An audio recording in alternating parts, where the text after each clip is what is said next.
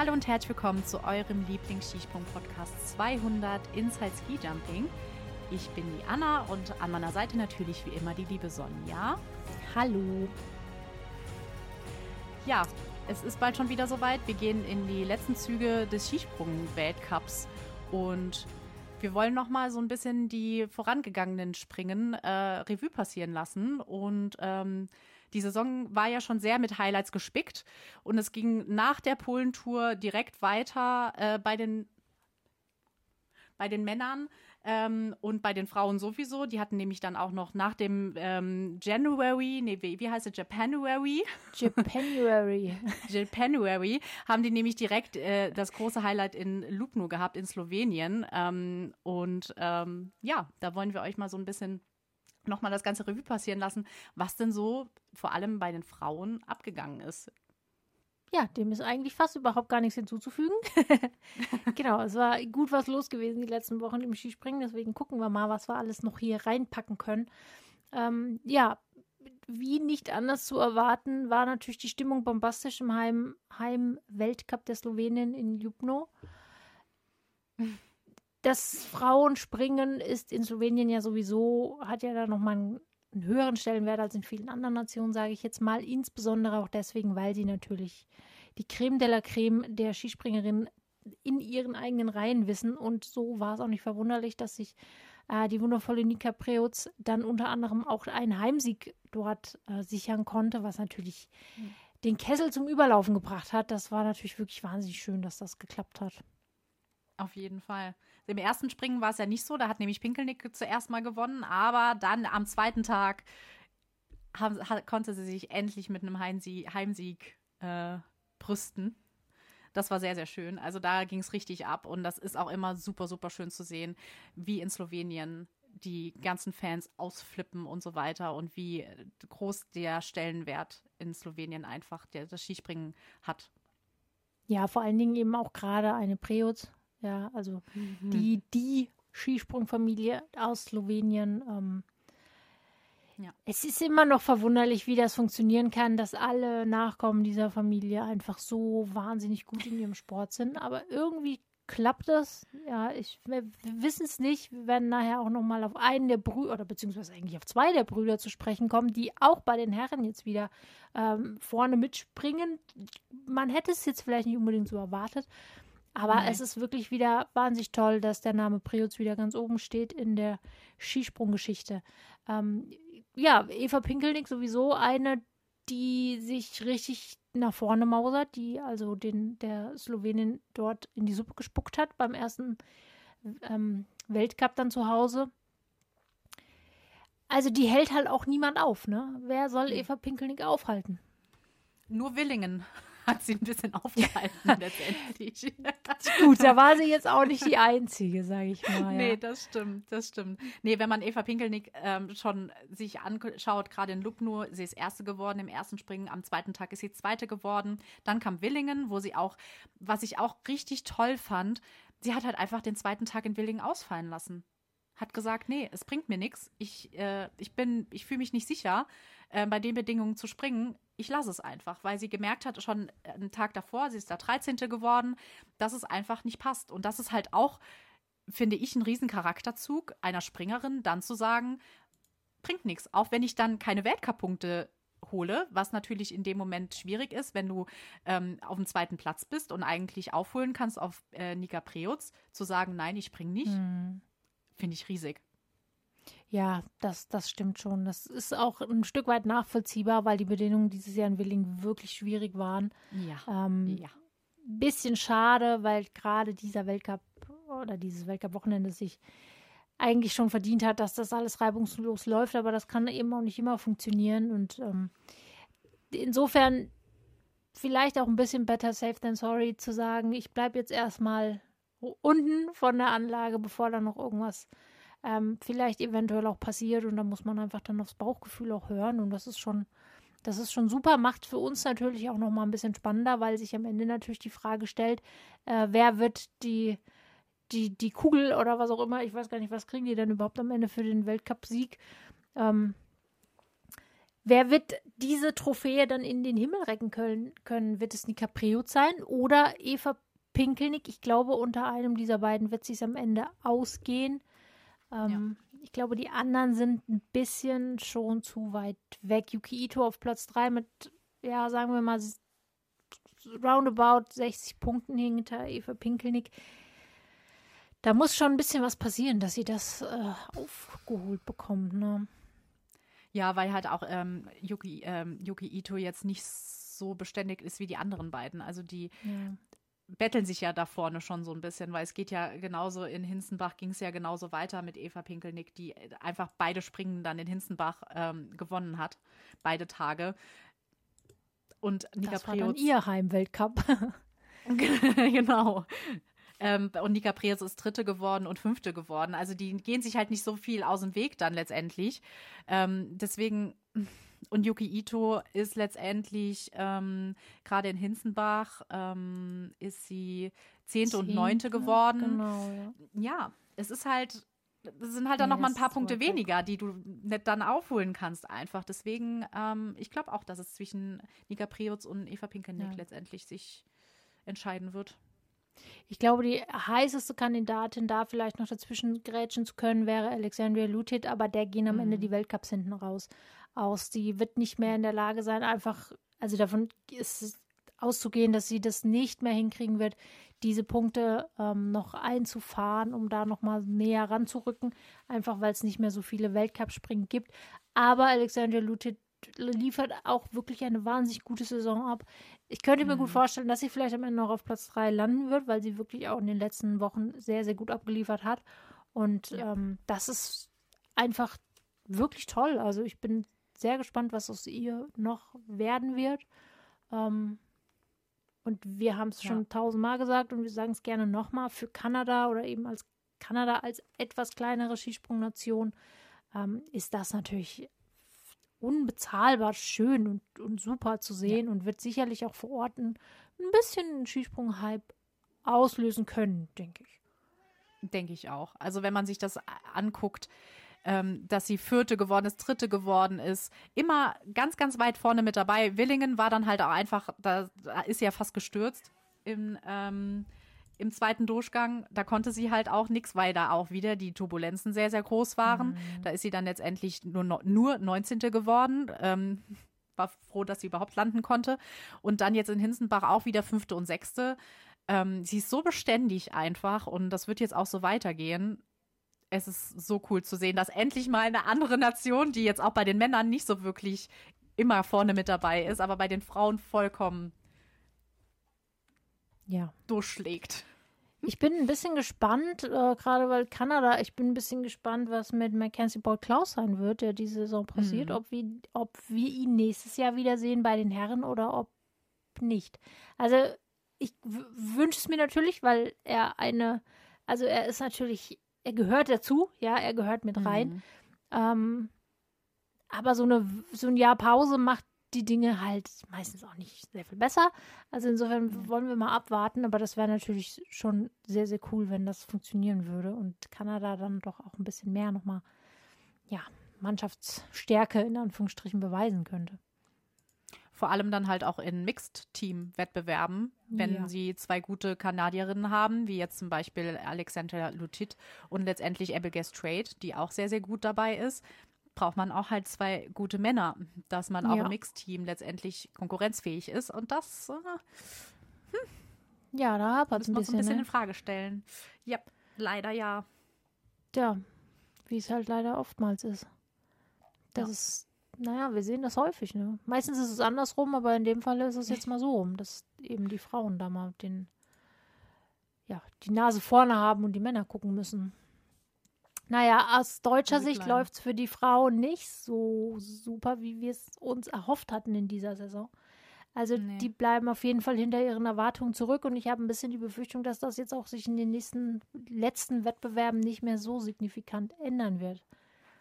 Nee, nicht wirklich. Also Schmid hat sich Gott sei Dank in den letzten Springen schon ein bisschen gemausert, ist in Loop nur noch Zehnte und Dreizehnte geworden und dann in Willingen Dritte und Sechste. Gerade in Willingen dann am ersten Tag aufs Podium nochmal zu kommen. Ich glaube, das hat ihr nochmal so ein bisschen einen Aufschwung gegeben. In Hinzenbach ist sie dann Dritte und Fünfte geworden. Also es, es ist so ein kleiner Aufwärtstrend zu sehen, aber irgendwie die Hintermannschaft, ha, es ist ja. wieder nur eine, ne? Ja, und vor allen Dingen ist sie halt auch nicht ähm, in der Position, in der sie sein müsste. Das muss man einfach sagen. Katharina Schmid ist normalerweise eine Siegspringerin. Die ja. natürlich sind dritte, vierte, fünfte Plätze gut. Das ist, äh, das wollen wir nicht in Abrede stellen, aber es ist eigentlich nicht das Niveau, das sie hat. Nee. Ähm, sondern eigentlich wäre sie auch eine, die ganz vorne mit dabei sein müsste und eben sich um den Sieg mit den anderen ähm, das ausfeiten müsste. Das funktioniert aber diese Saison nicht. Auch Selina Freitag bleibt leider hinter den Erwartungen zurück. Mhm. Es ist so ein bisschen, ja, es ist natürlich schade für das deutsche Team. Weiß nicht, woran es liegt, ob es wirklich an dieser Trainersituation liegt oder lag, die da eben kurz vor der Saison nochmal doch wahrscheinlich auch ein bisschen Chaos irgendwie mit reingebracht ja. hat. Ähm, ja, ja, muss man einfach dann auch vielleicht für dieses Jahr so hinnehmen, wie es jetzt eben ist. Ja, ich glaube, so ein Trainerwechsel bringt halt definitiv Unruhe rein. Man weiß ja auch nicht, was vorher passiert ist, wieso sich le letztendlich Maximilian Mechel auch dazu entschieden hat, als Trainer zurückzutreten. Man ist, ist, ja leider kein Mäuschen und weiß so wirklich, was da abgeht, aber ich glaube, das hat schon ähm, erstens mal der Trainerwechsel ziemlich viel ausgelöst und ich denke, die interne Situation ist halt einfach auch nicht einfach gewesen. Ja. Ja. Denke ich halt auch. Vielleicht haben vielleicht auch der, der Materialwechsel, den die deutschen Männer ja irgendwie besser weggesteckt haben am Anfang der Saison. Vielleicht äh, gab es da auch, also Materialwechsel beziehungsweise Regeländerungen, was da vielleicht noch mal ein bisschen was ausgelöst hat, nicht gut damit klargekommen. Das haben wir ja bei vielen gesehen, sowohl bei den Männern als auch bei den Frauen. Vielleicht waren, waren sie davon halt auch letztendlich betroffen. Ja, kann, kann durchaus sein. Ich bin gespannt, wie die Bilanz dann am Ende des, der Saison aussehen wird. Mhm. Was sie mhm. selber dazu sagen werden, warten wir es mal, mal ab. Was anderes bleibt uns jetzt erstmal nicht übrig. Ähm, und hoffen wir einfach, dass das nächstes Jahr alles ein bisschen besser dann anläuft. Ähm, Auf jeden Fall. Ich würde gerne noch eine ansprechen, die ja, die eigentlich schon auch, also immer vorne mit dabei war über all die Jahre, aber in den letzten in der letzten Zeit so ein bisschen hinten runtergefallen ist, die sich aber jetzt doch auch wieder ganz vorne mit platzieren kann, nämlich Sarah Takanashi. Ähm, mhm. Zum Beispiel Willingen Zweite geworden und Sarah Takanashi, man kann es nur immer wieder wiederholen für all diejenigen, die es nicht mitbekommen haben oder die das nicht so auf dem Schirm haben. Sarah Takanashi gehört zu den absolut erfolgreichsten skispringenden Personen, die es überhaupt jemals auf diesem Planeten gab. Das muss man klar und deutlich sagen. Wir hören bei den Herren gerade auch in den letzten Tagen ganz oft von irgendwelchen Rekorden und Weltcup-Siegen und Teilnahmen und Pipapo und so weiter und nirgends wird der Name Sarah Takanashi genannt die in der Statistik die Herren weit überholt. Ja. Ja. Sehr, sehr schade, dass sie nicht den Stellenwert bekommt, den die Männer bekommen. Da wird ja letztendlich alles gefeiert, was geht. Immer irgendeine ja. runde Zahl und schon wird darüber geredet, wird darüber gepostet, was auch immer. Ähm, ja, da sind die Frauen irgendwie ein bisschen hinten dran und gerade Sarah Takanashi ist, glaube ich, die, die das Ski, das, da, das Frauenskispringen einfach mit populär gemacht hat. Also ja die ist da gar nicht wegzudenken. Ja, das, das ist auf alle Fälle so. Und sie ist wirklich eine ähm, übersehene Sportlerin. Ja. Das, das ist sehr schade. Das ist sehr schade, weil sie hat auf jeden Fall Skisprunggeschichte geschrieben. Für ihr Geschlecht sowieso. Also, das ist ganz zweifelsohne so. Und ähm, ich hoffe, sie wird die Würdigung bekommen, die, die ihr zusteht, weil, wie gesagt, ne, auch auch von offizieller Seite würde ich mir da manchmal ein bisschen mehr wünschen, dass das nochmal ein bisschen mehr hervorgehoben wird, weil man kriegt es ja auch gut hin, das bei den Herren zu machen. Wie du schon sagst, da wird ja auch genau. alles Mögliche immer, auch berechtigterweise, man soll sich ja auch für seine sportlichen Erfolge feiern lassen. Da, da feiern wir ja gerne mit, aber halt alle Auf jeden nicht Fall. Nur, nicht nur die Herren der Schöpfung. Genau, genau. Voll, da hast du vollkommen recht. Also da, da wird man sich schon auf, gerade auch von FIS-Seite da so ein bisschen mehr ähm, Feierlichkeiten auch seitens der, der Frauen würde man sich doch sehr wünschen, auf jeden Fall. Ja. So, ähm, was haben die Frauen denn gekriegt? Sie haben einen Wettkampf verloren in Rasnov. Der kann ja nicht stattfinden. Der konnte nicht stattfinden. Der musste abgesagt werden. Es gibt nicht genug Schnee. Ja. Tja, willkommen im Klimawandel. Ähm, dafür bekommen sie mit Planica einen, ein Weltcup-Finale. Ein wundersames Weltcup-Finale, mit dem jetzt keiner ja. so richtig gerechnet hat. In Planica wird dieses stattfinden. Es gibt aber einen Haken. Ja, einen großen Haken, der auch dann wieder so ein bisschen ähm, zum ja, da ist man direkt schon wieder sprachlos, weil man sich denkt, wieso? Ähm, sie bekommen ein Springen Planica, natürlich nicht auf der Skiflugschanze, das wissen wir ja schon, auch nicht auf der Großschanze, sondern äh, es wird nochmal ein normal ein Springen auf der Normalschanze stattfinden. Und ich muss ehrlich sagen, ich finde es irgendwie so absolut random. Ich verstehe es nicht so ganz. Also. ja. also irgendwie ist es halt, ist es halt merkwürdig, warum jetzt ausgerechnet auf, auf, auf der, also auf der Normalschanze, meine, dass man Gut, okay. Ich sag mal so, ich könnte, also ne, wir würden jetzt natürlich sagen, ja, wieso nicht auf die Flugschanze? Dann kommen wieder ja. die, die sagen, aber nein, das geht doch nicht, bla bla bla. Okay, gut. Selbst wenn wir sagen, ja, das wäre dann vielleicht ein bisschen exklusiv, weil nicht alle der Athletinnen da in der Lage wären, diese Leistungen und man möchte sie zum Saisonende nochmal gut präsentieren lassen. Pipapo, alles klar. Aber warum nimmt ihr denn nicht die Großschanze? Also, was ist denn das jetzt? Warum? Ja. Also, man kann ja auch noch verstehen mit der Skiflugschanze, ähm, die hat ja immer noch kein Flutlicht. Man kann die also nicht zusammen mit den Männern springen lassen. Die Männer werden ja auch schon dann an dem Donnerstag, an dem 21.03., wo dann das Frauenspringen stattfindet, werden die Männer ja auch schon ihre Trainingsqualifikationen und so weiter stattfinden lassen. Dass man dann sagt, ja, hier, wir müssen ja immer gucken, dass wir schon den, die Männer durchkriegen, deswegen passt das nicht mit den Frauen. Alles klar. Ist für mich zwar immer noch kein, aber ja, ist für mich schon ein bisschen mehr nachvollziehbar. Aber dann am 21.03., wo die, wo die Männer offiziell am 22.03. erst anfangen, ein Springen auf der Normalschanze für die Frauen zu machen, die dann für einen Tag nochmal nach Slowenien alle reisen, um dann auf der Normalschanze zu springen. Äh, ist, wo ist die versteckte Kamera bitte? Also ist das deren Ernst? Ja, scheinbar, ich, ne? ich kann, ich kann das nicht so ganz nachvollziehen und kann es auch irgendwie nicht so ganz ernst nehmen, muss ich sagen, weil das äh, eigentlich wäre ja Vikersund letztendlich das letzte Skispringen, beziehungsweise ist es ja ein Skifliegen gewesen von den Frauen. Man hat letztes Jahr ja einfach gesehen, wie unglaublich besonders dieses, dieses Fliegen war. Ich glaube, das war das schönste Saisonfinale, was man sich angucken konnte. Man hatte Gänsehaut, man hatte irgendwie Tränen in den Augen, es war irgendwie was Besonderes. Wieso hat man das nicht einfach jetzt auch als besonderes, besonderen Saisonabschluss gelassen? Ich hätte das wieder toll gefunden, einfach damit besonders abschließen zu können. Deswegen kann ich das noch weniger nachvollziehen, muss ich sagen. Ja, vielleicht wollte man doch irgendwie nochmal die Möglichkeit schaffen, weil der dann in, also es wird ja in Planet ist ja auch immer der Teufel los und dass man dann eben gesagt hat, okay, ähm, wollen wir die Frauen mit dazu holen, damit die dann nicht so ausgeschlossen werden. Also ja, weiß ich nicht. Also es ist schon schön, dass man sich da die Mühe gegeben hat und, und gesagt hat, wir wollen das möglich machen. Alles klar, das, ja. das wollen wir positiv anerkennen. Ähm, ja, aber warum das ja, jetzt wieder die kleine Anlage sein muss, weiß ich auch nicht.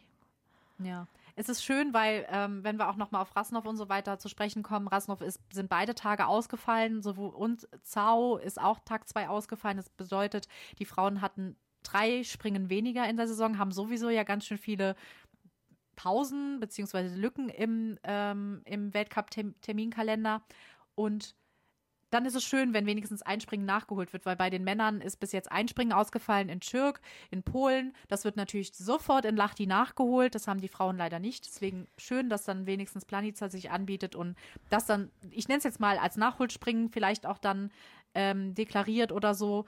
Aber trotzdem ist es nicht halt so richtig nachzuvollziehen. Vielleicht hat es aber was mit den Sloweninnen zu tun. Also ich, ja. ich, stelle jetzt einfach mal so ein bisschen These in den Raum. Äh, keine Ahnung, aber vielleicht hat es ja was damit zu tun, dass man quasi sieht, okay, die Sloweninnen sind gut drauf.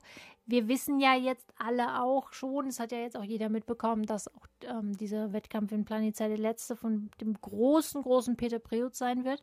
Ja, mhm. ähm, dessen Schwester ja jetzt, wie gesagt, auch gerade ähm, das Frauenskispringen mit dominiert womöglich möchte man da auch so ein bisschen die Möglichkeit nutzen zu sagen, wir, wir, wir bieten da nochmal so ein Ereignis und ein besonderes Ding auch aus rein nationaler Sicht, ja, ähm, um da so ein bisschen die ganze Familie beizuholen und keine Ahnung, also was weiß ich, vielleicht hat man sich da ja auch mal so ein bisschen Gedanken drüber gemacht.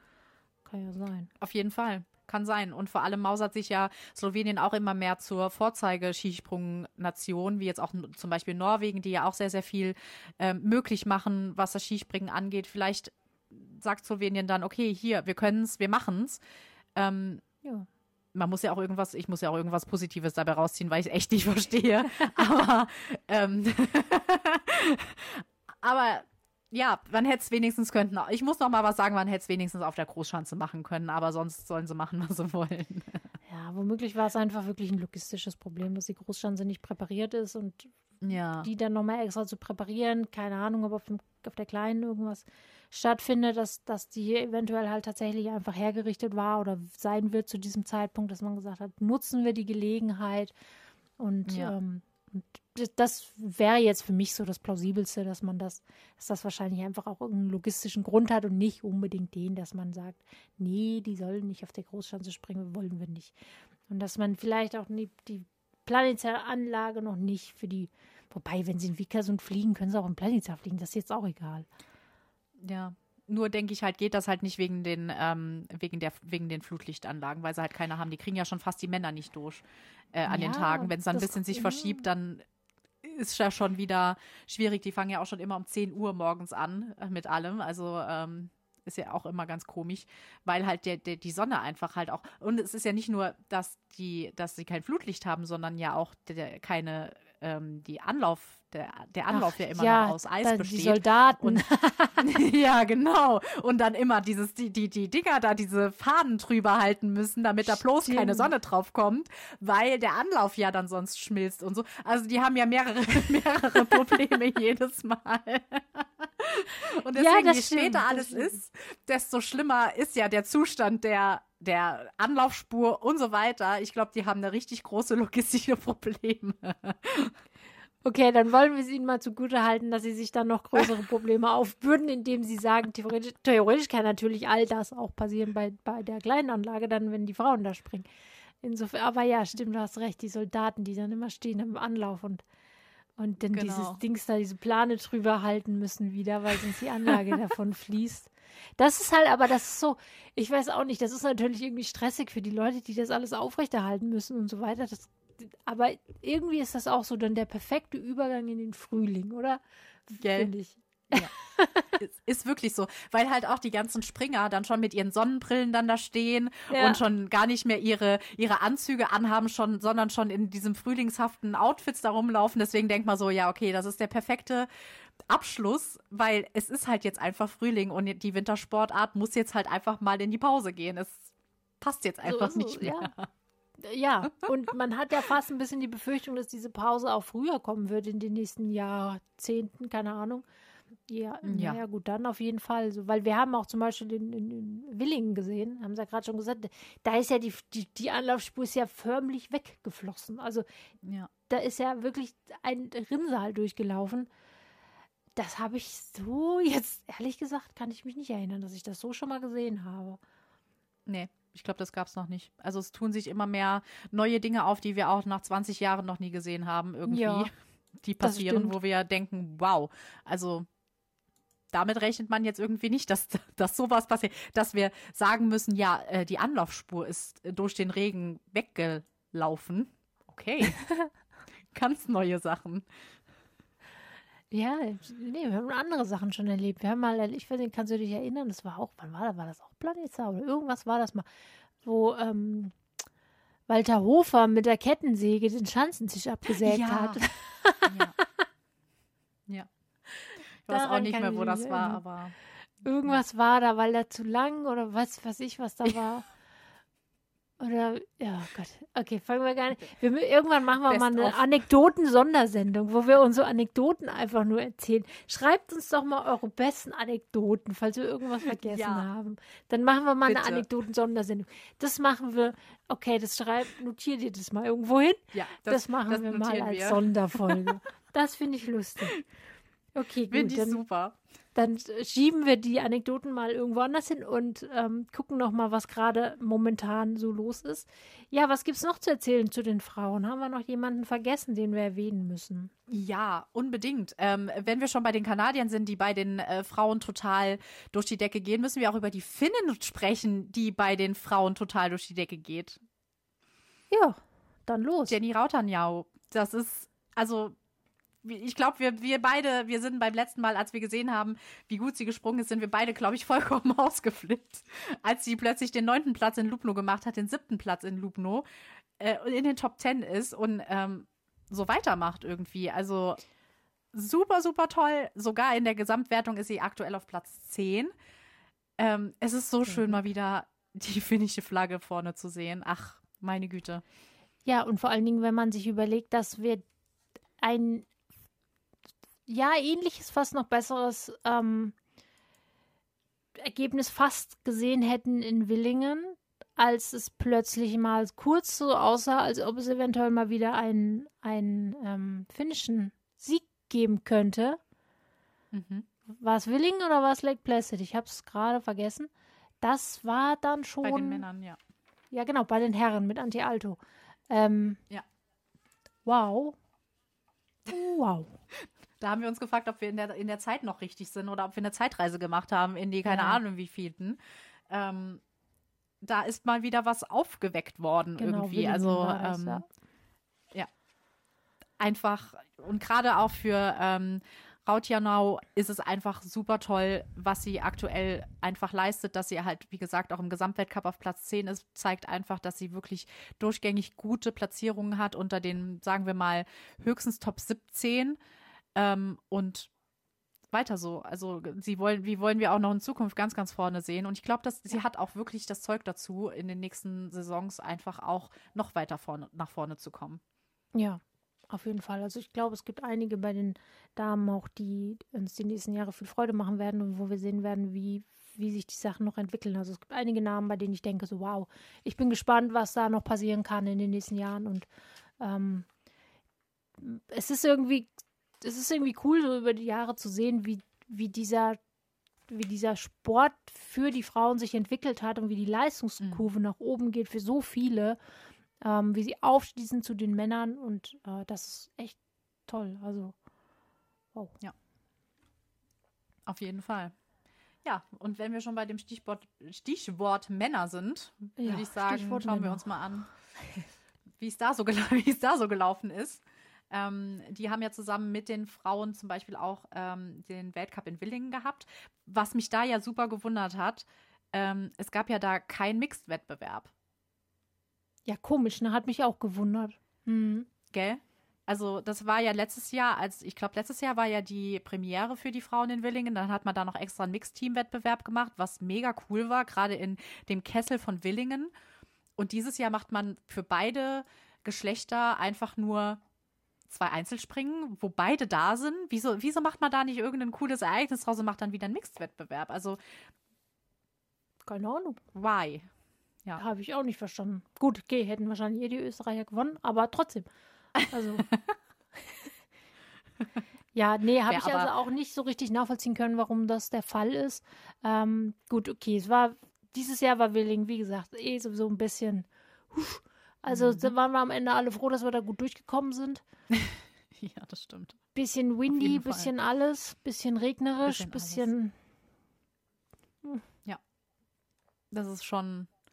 Das, das hat dieses Mal nicht so wirklich viel Spaß gemacht, weil eigentlich ist, ist, ist Willingen ja. immer ein riesen, riesen Highlight. Aber irgendwie war man froh, als es vorbei war und auch für die Springer und Springerinnen froh war, als es vorbei war, dass sie alle auch gut runtergekommen sind, zum Teil, ja. zum Großteil. Hätte auch anders ausgehen können. Das ist wahr. Ähm, das hat sich mit, also im ersten Tag, der erste ähm, Wettkampf, den konnte sich dann ähm, überraschenderweise Johann André Vorfang sichern, den Sieg. Den, das hatten wir auch schon lange nicht mehr. Und zwar mit erheblichem ja. Abstand, ja, also 31 Punkte auf ja. Ryo Yukobayashi. Mit jo. Schanzenrekord. Mit Schanzenrekord. Direkt mal, ja. Das, das war schon das ist schon wirklich immens gewesen. Auch äh, Erik, ähm, Christopher Erik Sündal mit 150 Metern richtig abgeliefert. Ja. Endlich mal wieder. Hat, ja, oh, da hat die Norweger vor allen Dingen, ja. Die Norweger kommen mal wieder so ein bisschen ähm, aus ihrem Loch raus, würde ich mal sagen. Da hat sich vor allen Dingen ein, ein, neuer Norweger sozusagen, also er ist ja noch nicht ganz so lange dabei, ähm, hm. wirklich eine feste Position in diesem Team jetzt erkämpft und erarbeitet und ja. äh, direkt nach vorne durchgestartet. Toll. Respekt, ne? Sage ich jetzt mal. Ja. Auf jeden Fall. Ja, und wenn wir schon mal bei den Norwegern sind, ähm, gibt es ja da so ein bisschen. Oh, ja. Gibt es da interne Schwierigkeiten, sagen wir mal so? Ich glaube, ich, ich würde mal sagen, dass eigentlich die ganze Skisprungwelt da sehr, sehr überrascht von ist, was da ja. aktuell los ist.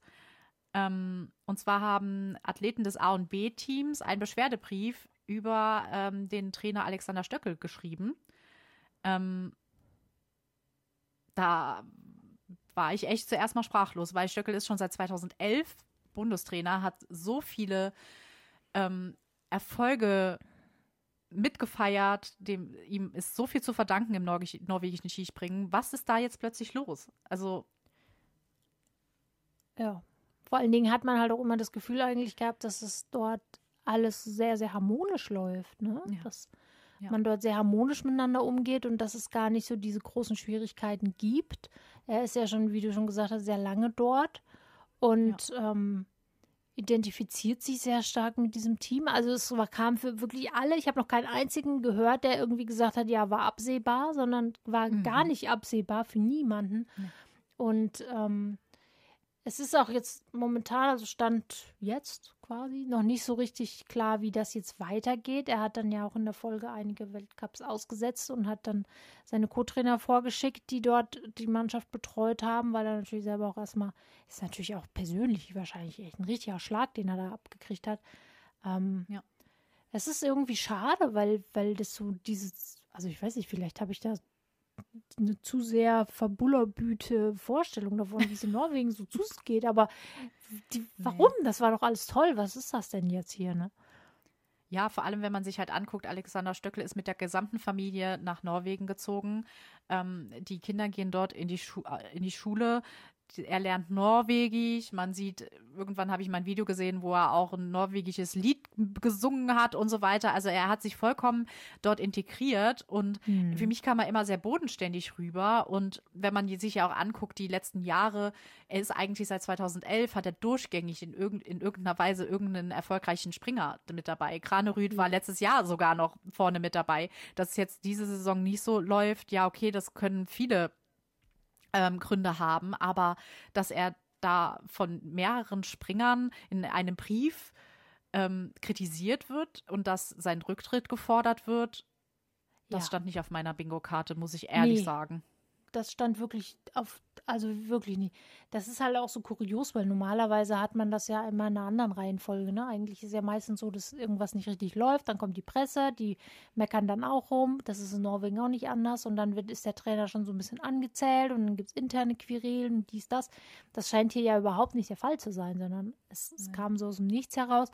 Man muss ein bisschen abwarten, wie die Dinge sich jetzt entwickeln. Die versuchen natürlich, das jetzt auch intern zu klären. Also ähm, mal schauen, ja, ob sich im Nachgang nochmal nachvollziehen lässt, was, was die Initialzündung war, ob das quasi von einem oder wenigen Athleten angezettelt war oder ob das wirklich etwas ist, was schon lange, in, weil A- und B-Mannschaft halt auch, ich meine, es sind ja auch ein, einige Leute, die da mit drin hängen oder ob das irgendwie irgendwas eine Eigendynamik entwickelt hat und es sollte ja natürlich mhm. auch gar nicht öffentlich werden. Das ist dann jetzt aber trotzdem passiert. Also uh, das ist ein richtiger Krimi, der sich da abspielt. Ja, ja, genau. Man hat das ja so ein bisschen, also irgendwie ist Vorfang halt so der, für mich so ein bisschen der, ähm, die, also der kommt einem direkt halt in, in vors Auge, sag ich mal, weil er halt der Athletensprecher ist und den Brief halt auch mit aufgesetzt hat, also eigentlich das Ganze mit initiiert hat. Und das wundert mich halt jetzt so, wenn ich dann sehe, dass er in Willingen halt dann direkt auch gewonnen hat mit Schanzenrekord und so weiter. Aber da, darum soll es halt wohl auch nicht gehen. Es soll wohl nicht um die Ergebnisse gehen, sondern es soll um seine, um die menschliche Führung von Stöckel gehen. Aber irgendwie, also irgendwie denke ich mir so, das hängt ja auch irgendwie miteinander zu, zusammen. Also, was ist da der Grund? Also, ja. Man steigt nicht durch. Nee, man steigt irgendwie auch nicht durch. Also gut, okay, von, von außen kann man das wahrscheinlich ohnehin nicht abschließend bewerten. Nee. Ähm, ja. Aber es haben auch, wie gesagt, also alle Experten, die man dazu bisher gehört haben, die haben auch alle keine Antworten. Die sind genauso äh, ja. vom Donner gerührt gewesen, als sie davon gehört haben. Insofern, wir werden abwarten müssen, wie es weitergeht und ob, also ich kann mir eigentlich fast nicht, Alexander Stöckel hat ja gesagt, er möchte eigentlich den Posten nicht räumen, weil er eigentlich kein Problem sieht. Ich kann mir aber fast nicht vorstellen, dass wenn du so eine Situation hast, dass das sich nochmal kitten lässt. Das glaube ich eigentlich nicht, wenn ich ganz ehrlich sein soll. Nee. Nee, wie, soll, wie soll das denn, also ja. wie soll das Verhältnis so weitergehen? Man sieht ja jetzt schon seit mehreren Springen, dass ähm, Magnus Breivik oben steht am Trainerturm und äh, das Ganze übernommen hat. Plötzlich dann wieder Alexander Stöckel da zu sehen. Ich, ich, ich glaube nicht, dass es beidseitig in irgendeiner Weise noch Sinn macht. Also von äh, Stöckels Seite her, ich denke, er ist total am Boden zerstört und mhm. ähm, kann halt auch nicht mehr wirklich das Vertrauen haben, sage ich mal. Aber gleichzeitig haben die Springer, so wie es auch sieht, auch absolut kein Vertrauen. Also ich kann mir nicht vorstellen, dass das noch eine gute und erfolgreiche Zusammenarbeit nee. mit sich bringt. Ich, kann ich mir nicht vorstellen. Glaube ich auch nicht. Kann ich mir auch nicht vorstellen. Aber gut, warten wir mal ab, wie, wie, wie es weitergeht. Ne? Es wird sich spätestens ja. am Saisonende wird, wird, ja irgendjemand mal was sagen, ob er jetzt den Posten ja. weiterhin ähm, behält oder nicht wenn man sich jetzt mal überlegt, vergleichbare Situationen, weiß nicht, ob sie eins zu eins vergleichbar sind, aber wir erinnern uns alle an Timmy Seitz, der mal den slowenischen Trainer öffentlich kritisiert hat. Da war aber was los, ne? Da war, also da hat der hm. Verband auch wirklich sehr hart reagiert. Vielleicht auch ein bisschen zu hart, keine Ahnung. Aber ähm, insofern scheint es dort ja wenigstens Versuche zu geben, da nochmal irgendwie alle an einen Tisch zu holen und Gespräche und so weiter. Ja. Ja. Ja, mal schauen, ob er in der nächsten Saison noch Trainer sein wird. Es wäre auf jeden ja. Fall sehr, sehr schade, weil er wirklich ja schon mit einer der Trainer ist, der am längsten diesen Posten ja, jetzt aktuell hat. Und er ist eigentlich da auch nicht, eigentlich nicht wegzudenken für mich. Ähm, ja, zumindest nicht so. Wird spannend. Nee, genau. Ja. Auf gar keinen es wäre, Fall. Es wäre wirklich irgendwie eine bittere ein bitteres Ende dieser Ära Stöckel in, in, Norwegen und das hat er dann vielleicht auch so nicht, also hätte er irgendwie auch nicht verdient, so weiß ich nicht. Komisch. Aber okay, gut, wir wissen nicht, was, was Sache ist, was da intern ja. passiert ist. Insofern, wir werden leider abwarten müssen und ähm, schauen, was für Informationen diesbezüglich in den nächsten Wochen noch so durchgestochen werden, von wem auch immer. Ja. So, solange müssen wir uns weiterhin beschäftigen mit dem, was sportlich auf der Schanze passiert. Und es ist einiges passiert. Ähm, wir hatten einen wirklich tollen Wettbewerb oder ein Wettkampfwochenende in Lake Placid. Ich habe mich sehr darauf gefreut. Mhm. Ja, der Skisprung-Weltcup äh, ist zurück in den USA. Ähm, ich finde es super. Ich fand es toll. Mir hat das gefallen. Ich fand die Anlage schön. Ich fand den Wettbewerb schön. Ich finde die Umgebung schön. Die Kameramänner müssen noch ein bisschen üben, wie man Skispringen kam kameratechnisch aufnimmt. Das war ein bisschen gewackelt, aber da gewöhnt man sich auch noch dran. Also ich bin wirklich äh, großer Fan diese, dieser, dieses Weltcup-Wochenendes gewesen und hoffe, dass das jetzt auch öfter passiert. Ja, auf jeden Fall, weil es halt auch wirklich eine Besonderheit ist, dass halt direkt drei Springen stattfinden. Also ein zuerst mal ein Einzelspringen, dann ein Mixed, äh, ein, ein, nee, ein Superteam-Wettbewerb Super und dann nochmal ein Einzel-Superteam. Ähm, das ist halt wirklich toll, dass sie da wirklich so ein so ein Highlight auch irgendwie draus machen, so was Besonderes draus machen, dass wenn sie schon mal in Amerika sind, dass sie dann halt auch wirklich die komplette Show liefern. Und jo. das kann man auch nicht anders sagen, das haben sie wirklich geschafft. Ja, das war super. Das hat richtig Spaß gemacht zuzugucken. Ähm, den, den Sieg auf, auf den Samstag, also den, das war quasi samstags erst der Weltcup, der Einzel und dann Super Team, ähm, mhm. hat sich äh, Le Kos gesichert. Endlich, endlich. Und zwar vor Rio Kobayashi. Ganz, ganz, ganz knapp. Uhu. Erster Weltcupsieg, aber verdient. Auf jeden Fall verdient. Ja. Ähm, dann, ja. wie gesagt, Ryo Kobayashi, Marius Lindwig dahinter. Hallo, auch mal wieder ja. Hallo. vorne mit dabei.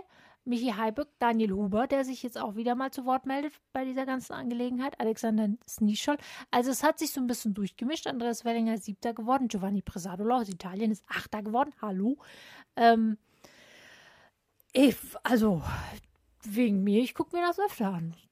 Ja. Ja, auf jeden Fall. Und wenn man sich dann das Superteam dann noch anschaut, äh, wie, da, wie da die Ergebnisse letztendlich waren, das war sowas ja. von spannend. Also, Ach du lieber Gott, ja. Wie, wie kann sowas sein? In, letztendlich hat man im Superteam ja pro Springer drei Durchgänge. Also sechs, Spring, sechs Springen. Ähm, und Österreich gewinnt einfach 0,2 Punkte vor Mann. Deutschland. spannender also geht's ja echt Ja, nicht. nee, spannender geht das nicht. Also im Prinzip nicht mehr. Nee, also das war wirklich, ich glaube, Deutschland hat schon fast damit gerechnet zu, zu gewinnen und sehen dann auf einmal, es sind 0,2 Punkte. Es war von vorne bis hinten wirklich ein mega interessantes und tolles Superteam und ich finde den Namen zwar immer noch total verrückt, aber mir gefällt dieses Format einfach richtig, richtig gut. Ich muss es wirklich ja. sagen, ich bin ein Riesenfan davon. Ja, das ist schon wirklich ziemlich cool. Und man merkt halt auch, ne, wie, wie sich auch da die Dinge verändern können. Also wir haben Österreich, Deutschland, Norwegen auf drei, Japan ist Vierter geworden. Ähm, dann auf Platz fünf, hallo Italien. Ja. Sehr gut. Und erst auf Platz sechs sind die Slowenen zu finden, die dort aufgelaufen sind mit ähm, Domen Preutz und Lovrokos. Ja, lief nicht so rund ja. für die beiden. Also das hätte jetzt vorher nämlich auch keiner gedacht, dass die dann nur nee. Auf dem sechsten Rang landen werden. Ja. Aber so kann das, das dann halt auch mal gehen im Superteam, ne? Genau. Also es ist ja auch immer die Frage, wen stellst du, wen stellst du auf und wenn es dann halt auch mal, ah, wenn du halt einen guten Springer hast und musst einen zweiten wählen, der dann halt vielleicht nicht so gut ist, dann hast du halt auch dann, du kannst das nicht mit drei anderen, sage ich mal, ausgleichen, mhm. sondern du hast nur zwei Personen, die das in sechs Durchgängen halt irgendwie nach Hause bringen müssen. Drei Das, das bringt halt irgendwie auch nochmal die Würze rein, weil hast du ja genauso in Deutschland. Also gut, das hat jetzt gut funktioniert mit in Lake Placid, ähm, mit Philipp Raimund und Andreas Wellinger, aber es hätte auch, wie jetzt in Oberstdorf, wo es auch ein Superteam ging, ist es vollkommen in die Hose gegangen. Vollkommen in die Hose gegangen. Also es kann unterschiedlicher halt letztendlich nicht sein. Also ja, ich finde es spannend es ist auch spannend. Das ist, das ist, wirklich eine gute Erfindung. Über den Namen hätte man vielleicht noch mal fünf Minuten länger drüber nachdenken können, aber ansonsten ist das wirklich eine coole Erfindung. Kann man auf jeden Fall, ähm, ja, nur sagen, sehr, sehr gut gemacht. Am letzten Tag hat sich dann auch wieder Stefan Kraft zu Wort gemeldet, der dann nämlich das zweite Einzel gewinnen konnte, nachdem er im vorherigen Einzel einen Tag vorher irgendwo noch paar und zwanzigster geworden ist. Ähm, mhm. Für den lief das in Lake Placid nie so rund, aber dann kam er doch auch wieder in die Spur. Ähm, Lovokos Zweiter geworden. Philipp Raimund auf Rang 3 gelandet. Hervorragend. Philipp ja. Raimund, momentan noch sehr schwankend, erinnert mich ein bisschen in seiner Konstanz, ein bisschen an ähm, Markus Eisenbichler, ja, hoch, runter, hoch, runter. Mhm. Aber grundsätzlich auch wirklich einer, der sich jetzt vorne mit etabliert hat und ähm, dem, bei dem macht es auch wirklich Spaß zuzuschauen. Ja, das ist wirklich so. Also auch, er hat sich so sehr über den äh, zweiten Platz im Superteam gefreut und das hat er einfach mitgeholt in das Einzel und hat dann einfach halt den zweiten Platz gemacht. Ich glaube, damit hat er dann auch nicht gerechnet, dass er sich den zweiten Platz dann mit Lovrokos jetzt endlich teilt. Das ist auch nochmal was ganz Besonderes gewesen, was echt nochmal, ja. ja, richtig cool es, war für das Wochenende. Genau, und es war auch so süß, wie sie da so standen und sich beide so darüber gefreut haben, dass sie punktgleich waren. Das war aber auch toll. Also wirklich, das. Ach. Ja, das zeigt wieder die, die Ski-Jumping-Family, die sich einfach füreinander freut und da ähm, wirklich kaum Konkurrenzkampf so besteht, dass sich die, dass sie sich gegenseitig hassen, sondern sich für jeden freuen. Das ist wirklich so, so schön zu sehen. Das ändert sich einfach nicht und das ist was ganz, ganz Besonderes. Ja, da hast du recht. Ja. Bei den Deutschen an sich ist es irgendwie so ein bisschen jetzt ähm, nicht mehr so wie am Anfang, muss man sagen. Also es ist wirklich sehr, sehr durchwachsen geworden, wo am Anfang man gedacht hat, oh Gott, die Deutschen sind kaum mehr aufzuhalten. Bröckelt ja. es jetzt schon so ein bisschen, muss man sagen. Ja. Ähm, klar, man hat dann mit Philipp Raimund mal wieder jemanden, der auf dem Podest steht und von Andreas Willinger brauchen wir erst gar nicht zu sprechen. Der hält die deutsche Fahne immer, immer, immer wieder sehr, sehr hoch. Wir sind sehr, sehr froh, dass wir ihn haben. Mhm. Bei einem anderen sieht das aber ein bisschen anders aus. Ja, leider ist das so. Also die Beständigkeit, die wir Anfang der Saison hatten und bei der wir uns ja kaum glauben konnten, dass wir da sehen, die ist tatsächlich halt jetzt ja. weg. Also es ist nur noch übrig geblieben ähm, Andreas Wellinger, Philipp Raimund, wie gesagt, auch, aber den würde ich einfach aufgrund dessen, dass er noch nicht so lange dabei ist, ein bisschen anders bewerten. Aber Pius Paschke, ähm, Karl Geiger, da, das ist also, nicht mehr. Das ist irgendwie Kai weg. Geiger. Und das, man weiß halt auch nicht, warum so richtig, ne? Nee, ich glaube, die wissen es selbst nicht so genau. Also Kai Geiger, ähm, um das jetzt mal so diese letzten Springen irgendwie Revue passieren zu lassen, also das war ja verrückt. er kommt in, in, dem Einspringen nicht in den zweiten Durchgang ähm, oder kommt auf Platz 22 dann in Lake Placid, fährt dann nach Sapporo, wo es am ersten Tag auch nicht wirklich gut lief mit 22. Dann gewinnt er plötzlich am zweiten Tag in Sapporo die Quali. Wird dann Zwölfter in dem Wettbewerb, bester Deutscher. Um dann, ich, ich, in Oberstdorf komplett beim Skifliegen, da hat ja gar nichts geklappt. Er hat sich bei dem ersten Skiflugwettbewerb gar nicht erst für den, für den Wettkampf qualifiziert, mhm. wo ja nur die besten 40 dann ähm, sich qualifizieren, ist er 41. oder 42. geworden. Äh, am zweiten Tag hat er sich Gott sei Dank qualifiziert und ist auch Gott sei Dank noch in den zweiten Durchgang gekommen, aber als 29. hat es letztendlich geendet. Also irgendwie ist das so ein Auf und Ab und dann hat man wieder Hoffnung und dann ist es wieder weg. Ja. Und das tut mir so absolut leid, weil man echt sieht, dass er so mit sich zu kämpfen hat und einfach nicht weiß, was Sache ist. Aber ja. Puh. Ja so richtig weiß man nicht, was, was, was los ist bei ihm. Vor allen Dingen halt auch, es ist halt auch so ein großer Unterschied zum Anfang der Saison, wie gesagt, ne? Also es lief ja. doch so gut und es hat auch so gut gestartet und jetzt ist es irgendwie alles so ein bisschen in die Hose gegangen. Also wenigstens, ich sag mal so, Pius Paschke hat sich ja zumindest noch wieder dahin eingependelt, wo, war, wo er eigentlich also es jetzt, klingt jetzt böse, aber wo er vorher auch schon war, also so ein bisschen einfach ins Mittelfeld, ja. in, in, in, in die Leistungsgegend, wo, wo er vorher auch schon war. Aber bei Karl Geiger, da geht irgendwie gerade alles so ein bisschen, zerfließt es so ein kleines bisschen. Und das ist sehr schade, weil, ja, gerade in Oberstdorf ja. hätte man ihn eigentlich deutlich weiter vorne sich gewünscht, auch zu Hause. Ja, und und vor allem ist es halt Skifliegen. Also er ist ja zwar der Kleinschanzenkaler, aber beim Skifliegen ist er eigentlich immer irgendwie mit dabei. Also da kann man immer irgendwie ist er doch auch, oder nicht? Planetzeit damals, Dezember, ja. das war toll, Planetzeit. ja. Genau. Das war sehr überraschend, aber seitdem ist er halt auch bekannt, dass er auf Skiflugschanzen wirklich abliefern kann. Ja. Ähm, ich bin gespannt. Also zum Beispiel Lachti jetzt ähm, ist ja sozusagen, der letzte Teil wird ja eingeleitet mit Lachti. Ich bin gespannt, wie es da für ihn läuft, weil es eigentlich eine wirklich äh, einer seiner Lieblingsschanzen ist. Aber da nochmal sich so ein bisschen das Feeling holen kann, weil jetzt ist halt auch noch ziemlich viel mit War Air und Planica. Das mhm. ist ja nichts es ist ja nichts Kleines, da kommen noch zwei Skifliegen und noch dazwischen, da ist ja jetzt sehr, sehr viel noch auf dem Programm. Wie das sich letztendlich entwickeln wird, ich bin wirklich gespannt.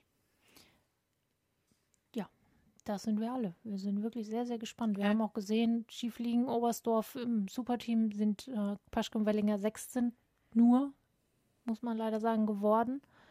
Ähm, ja. ja. dass sie mit den Slowenen, wenn die Slowenen gut fliegen, also Slowenen auf Skiflugpflanzen wissen wir, ja. Und wenn du dann halt noch einen guten Timi Seitz, der gut in Form ist, wenn du einen, der Weltmeister geworden ist, wenn du einen dummen Preutz, der sowieso völlig außerhalb jedweder äh, Range ist, wenn es ums Skifliegen geht, dann dahin stellst, das ist klar, dass du das nicht, nicht halten kannst, ja. Auch mit Sündal Vorfahren zwei super Flieger. Ähm, halbe Kraft, die kannst du auch nicht einholen momentan. Alles andere wäre aber vielleicht dann schon machbar gewesen. Und hat leider nicht geklappt. Ähm, ja, was soll man sagen? So ist es eben momentan. Es ist, es ist leider ein bisschen hin und her und Andreas Wellinger bleibt dran, aber auch da ja. verlieren sich langsam ein bisschen die, die, der Anschluss. Ja, genau. Das ist es halt. Also, wo vorher klar war, dass er eigentlich ständig konnte man damit rechnen, dass er auf dem Podest landet. Ja, es ist ja mal auf hohem Niveau, aber er ist dann halt beim Skifliegen auch nur, hm. nur zweimal Sechster geworden. Haben wir vorhin bei Katharina Schmid auch gesagt. Das ist nicht der Anspruch ja, von einem Andreas genau. Willinger. Wenn er vorher in, in Willingen einen Heimweltcup gewinnt, ähm, ist man das gewohnt, dass er halt in allen anderen halt auch irgendwie vorne mit dabei ist. Er war ja. auch die ganze Zeit Zweiter im Gesamtweltcup, hat den Platz jetzt an Ryoyo Kobayashi abgeben müssen, weil Kobayashi einfach noch mal eine Schippe besser ist aktuell. Und ja. das zeichnet sich immer wieder ab, dass immer den Deutschen irgendwann das eine Quäntchen mehr fehlt. Also, dass sie immer ein, eine Stufe unter den Konkurrenten sind und nicht so ganz mehr mithalten können. Das ist halt noch trauriger, wenn der Anfang so unglaublich krass war, die Erwartungen riesengroß waren und dann dieser, dieser Abfall dann letztendlich plötzlich kommt. Ja, also das ist wirklich sehr überraschend. Man hat eigentlich wirklich ja erwartet, ich meine, dass, man, dass das jetzt wirklich in der Mannschaftsstärke so weit, das wäre auch irgendwie ein Wunder gewesen, wenn das so weitergegangen ja. wäre. Aber dass es ja. doch so auseinandergeht jetzt und der eine kann sich doch noch einigermaßen nach oben festklammern und die anderen rutschen einfach unten durch. Ähm, wie gesagt, Philipp Raimund, der sowohl in die eine als auch in die andere Richtung, aber doch natürlich mit der Tendenz nach oben sich bewegen kann. Ich glaube, ihn muss man so ein bisschen außen vor lassen, weil er einfach dazu sehr noch in so einer Findungsphase ist oder wie auch immer man es bezeichnen ja. möchte. Ähm, das hatte man doch, glaube ich, jetzt so in der Form auch nicht erwartet. Auch da gucken wir, wie es am Ende, wie die Bilanz sein wird, was die Deutschen ähm, insgesamt auch am Ende der Saison reflektieren und sagen, wie, woran es vielleicht gelegen haben könnte, dass es am Ende so sich entwickelt hat.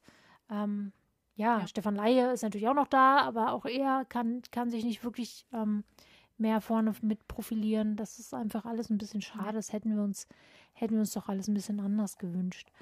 Dafür gibt es einen, ja, der hat sich wieder nach vorne geboxt beim Ski, äh, Skifliegen in Oberstdorf.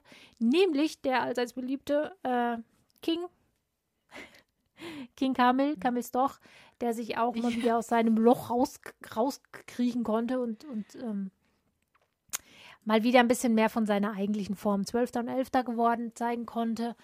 Das ist natürlich toll, weil ihn brauchen wir. Ja. Im Skifliegen. Also wenn Fall. Kamils doch darf niemals in seinem ganzen Leben aufhören, Ski zu springen, bitte. Nein, nein. Das, das werden wir ihm definitiv verbieten. Der muss bleiben. Genauso genau. wie jemand, dem wir, auf den wir auch gleich noch zu sprechen kommen. Die können mhm. gerne zusammen einen Club eröffnen.